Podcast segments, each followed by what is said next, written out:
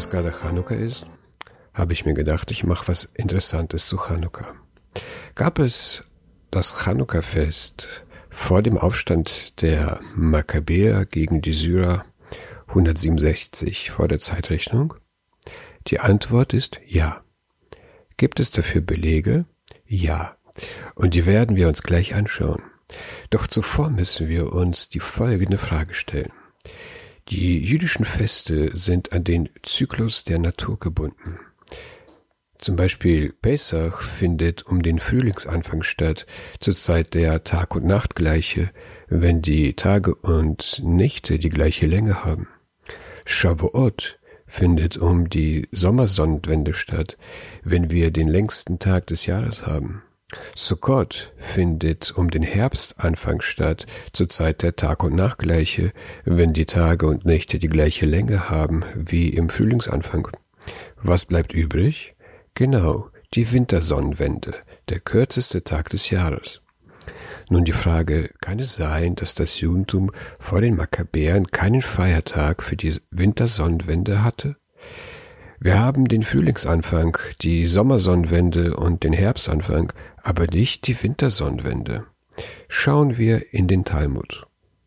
Die Mishnah in Avolazara 8a nennt die verschiedenen heidnischen Feiertage, an denen es verboten ist, Geschäfte mit Götzenanbetern zu machen.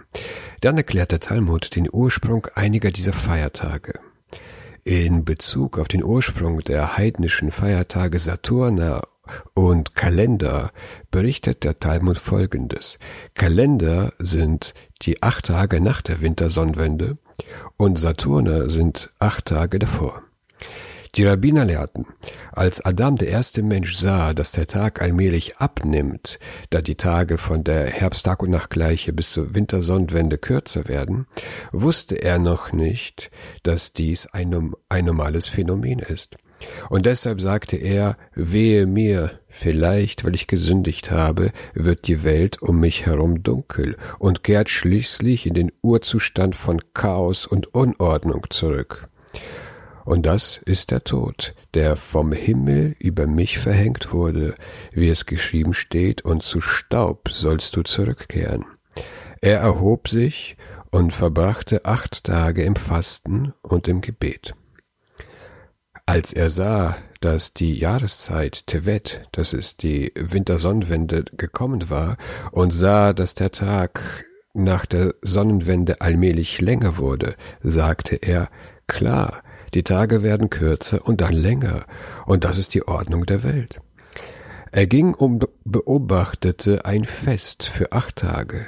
Im nächsten Jahr hielt er sowohl diese acht Tage, an denen er im vorigen Jahr gefastet hatte, als auch diese acht Tage seines Festes als Festtage ein. Er, Adam, richtete diese Feste um des Himmels willen ein, aber sie, die Nichtjuden späterer Generationen, richteten sie um der Götzenanbetung willen ein. Zitat Ende. Was passiert hier? Adam wurde in Tishrei erschaffen, also um den Herbstanfang, wo Tag und Nacht die gleiche Länge haben. Doch nach dem Herbstanfang beginnen die Tage kürzer zu werden und die Nächte länger. Adam dachte, dass die Welt bald untergehen wird. Er betete und fastete acht Tage lang, doch die Tage wurden trotzdem kürzer bis zur Wintersonnenwende am 21. Dezember. Ab dann werden die Tage wieder länger. Das beobachtete Adam ein Jahr lang und verstand, dass dies der Lauf der Natur sei. Dann feierte er ein achttätiges Fest zur gleichen Zeit, als er im letzten Jahr gefastet hatte, und ein achttätiges Fest zur Zeit, als die Tage wieder länger wurden. Frage, welches achttätige Fest feiern wir um den Herbstanfang? Da feiern wir Sukkot. Und welches achttätige Fest feiern wir um, den Wind, um die Wintersonnenwende? Chanukka. Ich behaupte nicht, dass Adam Chanukka gefeiert hat. Ich will nur zeigen, dass diese Tage seit der Schöpfung für die Menschen eine wichtige Bedeutung hatten. Interessant ist aber, was der Talmud am Ende dieser Geschichte sagt. Adam hatte die reinste Absicht. Er richtete diese Feste um des Himmels willen ein, aber die Nichtjuden späterer Generationen richteten sie um der Götzenanbetung willen ein. An dieser Stelle wäre es interessant, eine Parallele zwischen dem römischen Fest für den Sonnengott Sol Invictus und dem christlichen Weihnachten zu ziehen, aber das ist nicht unser Thema hier. Lasst uns folgende Fakten im Hinterkopf behalten. Adam feierte zwei Feste, jeweils acht Tage lang, um die gleiche Zeit, wann wir Sukkot und Chanukka feiern. Noch erstaunlicher ist die Parallele zwischen Sukkot und Chanukka, wenn wir uns das zweite Buch der Makkabäer ansehen. Nachdem die Makkabäer den Altar am 25. Kislev geweiht haben, heißt es dort im zweiten, zweites Buch Kapitel 10, Vers 6, Frohen Mutes verbrachten sie acht Tage nach der Art des Laubhüttenfestes, eingedenk der Tatsache, dass sie das Laubhüttenfest noch kurze Zeit zuvor in den Bergen und den Höhlen nach der Art wilder Tiere verbracht hatten. Deshalb ließen sie mit Efeu und Weinlaub umrankte Stäbe, reife Zweige und Palmwedel in Händen Lobgesänge zu, den, zu dem hinaufsteigen, der den Weg dafür gebannt hatte, dass seine Stätte gereinigt wurde. Das heißt, die Makkabäer hatten wegen der ganzen Kriege verpasst, Sukkot zu feiern und holten dies nach der Reinigung des Tempels nach und feierten acht Tage lang Sukkot. Ist das nicht interessant? Das Buch der Makkabäer kennt nichts von einem Ölwunder, bei dem das Öl acht Tage lang brannte. Die Makkabäer wollten nur Sukkot nachholen. Seltsam, oder? Es gibt noch eine weitere Parallele zwischen Sukkot und Chanukka. Schauen wir uns die Mishnah in Bikurim an. Bikurim sind Erstlingsfrüchte, die man verpflichtet ist, nach der Torah in den Tempel zu bringen, wo sie von den Kohanim gegessen werden. Beim Bringen der Erstlingsfrüchte musste man Verse aus der Torah lesen, nämlich Dvarim Kapitel 25 Vers 5 bis 10. In der Mishnah Bikurim 1.6 lesen wir über eine Meinungsverschiedenheit zwischen einem anonymen Tanakama und Rabbi Yehuda ben Betera. In dieser Meinungsverschiedenheit geht es um die Frage, wann der allerletzte Termin ist, um die Bikurim in den Tempel zu bringen und ob man dabei die Verse in Dvarim 26 spricht. Der Tanakama vertritt die Meinung, dass man die Bikurim von Shavuot bis Sukkot bringt und die Verse liest. Rabbi Yehuda ben Betera vertritt die Meinung, dass man die Bikurim bis Chanukka bringt und die Verse liest. Das heißt, eigentlich hat man die Zeit bis Sukkot. Aber wenn es nötig ist, kann man die Bikurim bis Chanukka bringen. Was hat das mit Chanukka zu tun? Warum ist Chanukka der allerletzte Termin, die Bikurim zu bringen? Hat es etwas damit zu tun, dass die Makkabäer Chanukka Sukkot nachgeholt haben? Um auf diese Frage zu antworten, müssen wir noch 200 Jahre zurückgehen zu den Rückkehrern aus dem babylonischen Exil. Als der persische König Kyros die Babylonier besiegte, erlaubte er den Juden nach Israel zurückzukehren. Doch nur wenige Juden kamen zurück, die meisten blieben in Babylon. Und diejenigen, die unter der Führung von Zerubabel zurückkamen, waren sehr demotiviert. Das hatte mehrere Gründe. Zu einem kehrten sie in ein Land zurück, das völlig zerstört war. Missernten führten zum wirtschaftlichen Misserfolg. Zum anderen hatten sie keine politische Autonomie. Sie waren dem persischen König unterworfen. Dazu kam noch die nichtjüdische Bevölkerung vor Ort, die von den Assyrern angesiedelt wurde. Als nun ein kleiner Teil der Juden aus Babylon unter der Führung von Zerubabel nach Israel zurückkam, wollten sie den zweiten Tempel bauen. Doch die nichtjüdische Bevölkerung vereitelte ihren Versuch. Sie hat nur geschafft, einen Altar zu bauen, worauf sie Opfer opferten. Und so vergingen ganze 18 Jahre. 18 Jahre lang konnten die Juden keinen Tempel bauen, bis sie die Hoffnung ganz aufgegeben hatten. Doch dann erschien der Prophet Haggai, der ihnen Hoffnung weckte. Schauen wir uns an, was er sagt. Das ganze Buch Haggai hat nur zwei Kapitel. Er sprach, so spricht der Ewige, dieses Volk sagt, es ist nicht eine Zeit zu kommen, nicht die Zeit, dass das Haus des Ewigen aufgebaut werden müsste. Für euch selbst ist es die Zeit, in euren gedeckten Häusern zu wohnen, während dieses Haus verödet daliegt? Bedenkt eure Wege, Ihr habt reichlich gesät und wenig eingebracht. Ihr habt zu essen und werdet nicht satt, zu trinken und euren Durst könnt ihr nicht löschen, anzuziehen und keinem wird warm. Und wer Lohn verdient, legt den Lohn in einen durchlöcherten Beutel. Darum hat der Himmel über euch den Tau zurückgehalten und die Erde hat ihren Ertrag zurückgehalten. Das heißt, euch geht es wirtschaftlich schlecht. Ihr habt Missernten und kein Geld. Wisst ihr, woran das liegt? Ihr habt meinen Tempel nicht gebaut. Ihr wohnt in euren Häusern, während ihr mir kein Haus gebaut habt. Das ist der Grund eures Elends. Der Prophet Haggai sagt weiter, Geht hinauf ins Gebirge und holt Holz und baut das Haus, dann will ich Wohlgefallen daran haben und mich in meiner Herrlichkeit zeigen, spricht der Ewige. Das heißt, baut meinen Tempel und es wird euch gut gehen. Wie hat die jüdische Bevölkerung auf Chaggais Worte reagiert?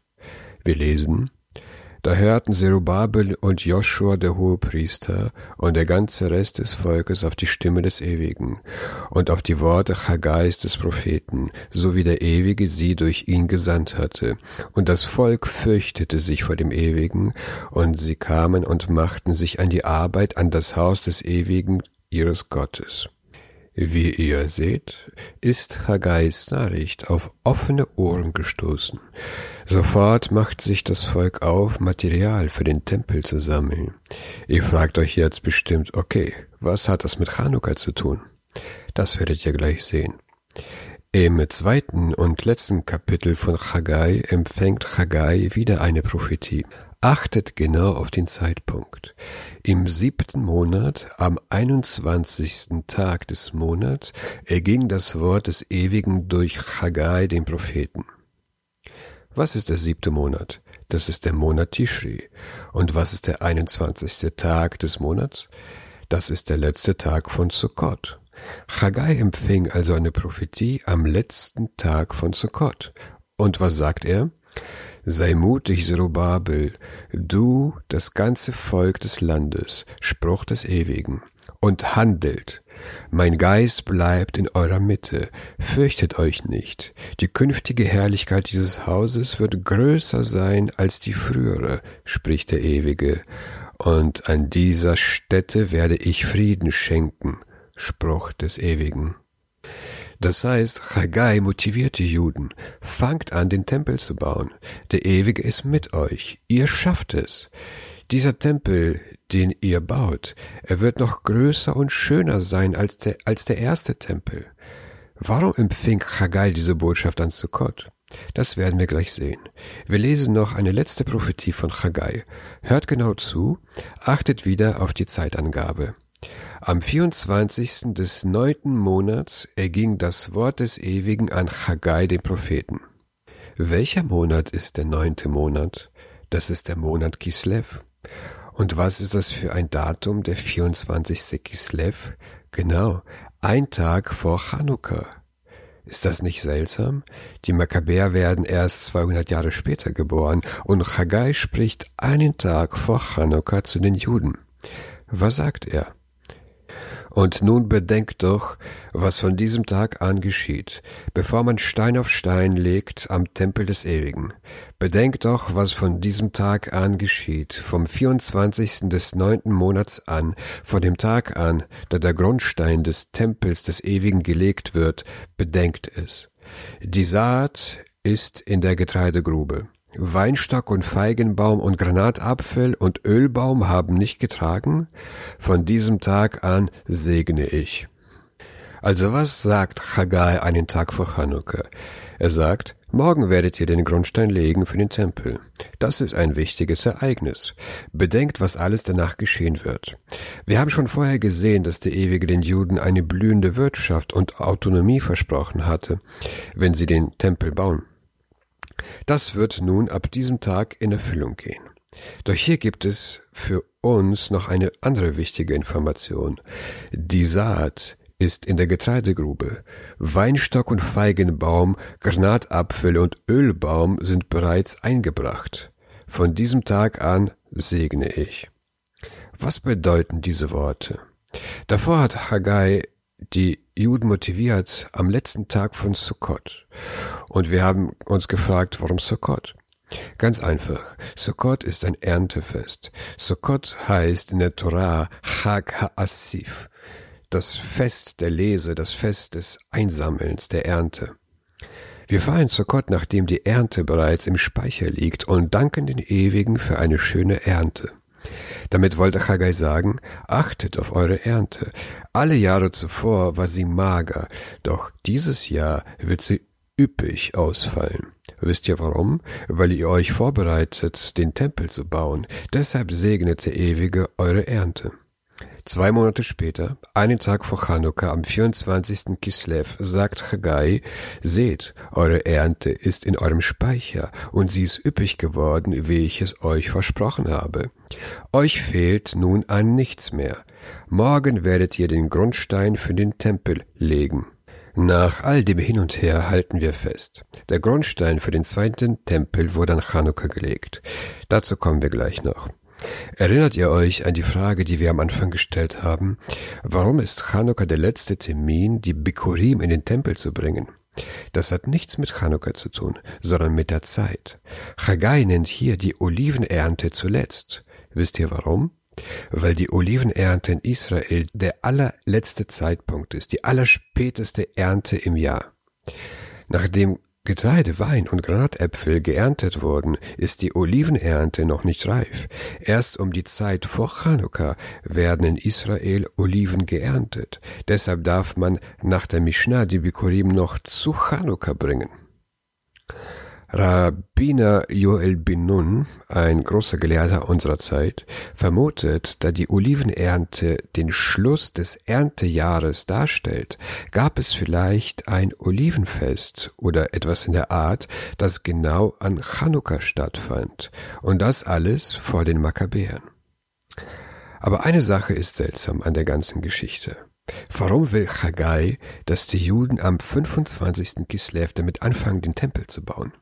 Das ist doch die allerschlechteste Zeit überhaupt, mit einem Bauprojekt zu beginnen. Die Tage sind kurz, es ist dunkel, es ist kalt und regnerisch. Warum ist nicht, warum nicht bis zum Frühling warten? Und genau das ist die Idee von Chanukka. In der allerdunkelsten Zeit niemals die Hoffnung verlieren.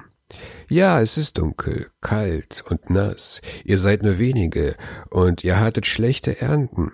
Ja, es ist schwer, aber ihr dürft niemals die Hoffnung verlieren. Deshalb sollt ihr gerade jetzt mit dem Bau des Tempels beginnen. Die Hoffnung ist das Licht im Dunkeln. Ist das nicht eine schöne Idee von Chagai? Wisst ihr, was das Wort Chanukka bedeutet? Das bedeutet nicht Kerzen zünden. Chanukka bedeutet Einweihung, Eröffnung. Denn am 25. Kislev, 200 Jahre vor den Makkabäern, wurde der Grundstein für den zweiten Tempel gelegt. Und ich sage euch noch mehr, genau aus diesem Grund haben die Makkabäer auch dieses Datum gewählt, um den Tempel einzuweihen, als sie die syrische Armee geschlagen haben. Wie? Die Makkabäer haben den 25. Kislev nicht zufällig gewählt als Tag der Wiedereinweihung des Tempels?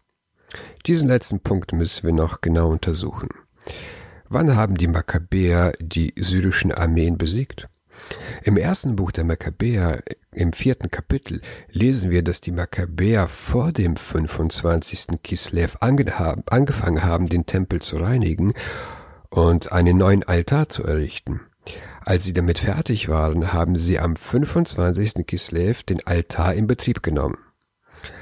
Auch lesen wir in der Megillat Ta'anit im achten Kapitel, dass die Makkabäer am 23. Cheshvan, also fast einen Monat vor dem 25. Kislev, den Tempelhof in Besitz nahmen. Wenn so, warum haben die Makkabäer den 25. Kislev sich ausgesucht, um den Tempel wieder in Betrieb zu nehmen? Dafür gibt es zwei Gründe. Erstens, wir lesen im ersten Buch der Makkabäer, Kapitel 4, Vers 52, Da hoben sie sich am Morgen des 25. Tages des neunten Monats, das ist der Monat Kislev. Und auf dem neuen Brandopferaltar, den sie errichtet hatten, brachten sie gemäß dem Gesetz ein Opfer dar. Zu derselben Zeit und an demselben Tag, an dem ihn die Heiden entweiht hatten, wurde er vom Neuen geweiht mit Lobliedern und Zittern und Leiern und Zimbeln. Das heißt, am 25. Kislev haben die Feinde den Altar entweiht. Und genau am 25. Kislev haben die Makkabäer ihn wieder eingeweiht. Sie haben sich also das Datum ausgesucht, weil es einen symbolischen Wert hat. Der zweite Grund, warum sie sich den 25. Kislev ausgesucht haben, haben wir gerade bei Chagai gelesen. Es war der Tag der Grundsteinlegung des zweiten Tempels. Faszinierend, oder? Also fassen wir nochmal zusammen. Gab es ein Fest am 25. Kislev vor den Makkabäern? Ja, es gab ein Olivenfest, wie es Rabbiner Jolbin nun vorschlägt, weil die Olivenernte die späteste Ernte des Jahres ist. Daneben gab es ein Fest zur Grundsteinlegung des für den zweiten Tempel, wie es im Buch Haggai beschrieben wird. Die Makkabäer haben sich dieses Datum ganz bewusst ausgesucht, auch aus dem Grund, weil der Tempel am 25. Kislev von Antiochus entweiht wurde. Was hat es aber damit auf sich, dass die Makkabäer Sukkot nachgefeiert haben? Das erklären wir im nächsten Jahr. Chanukka Sameach.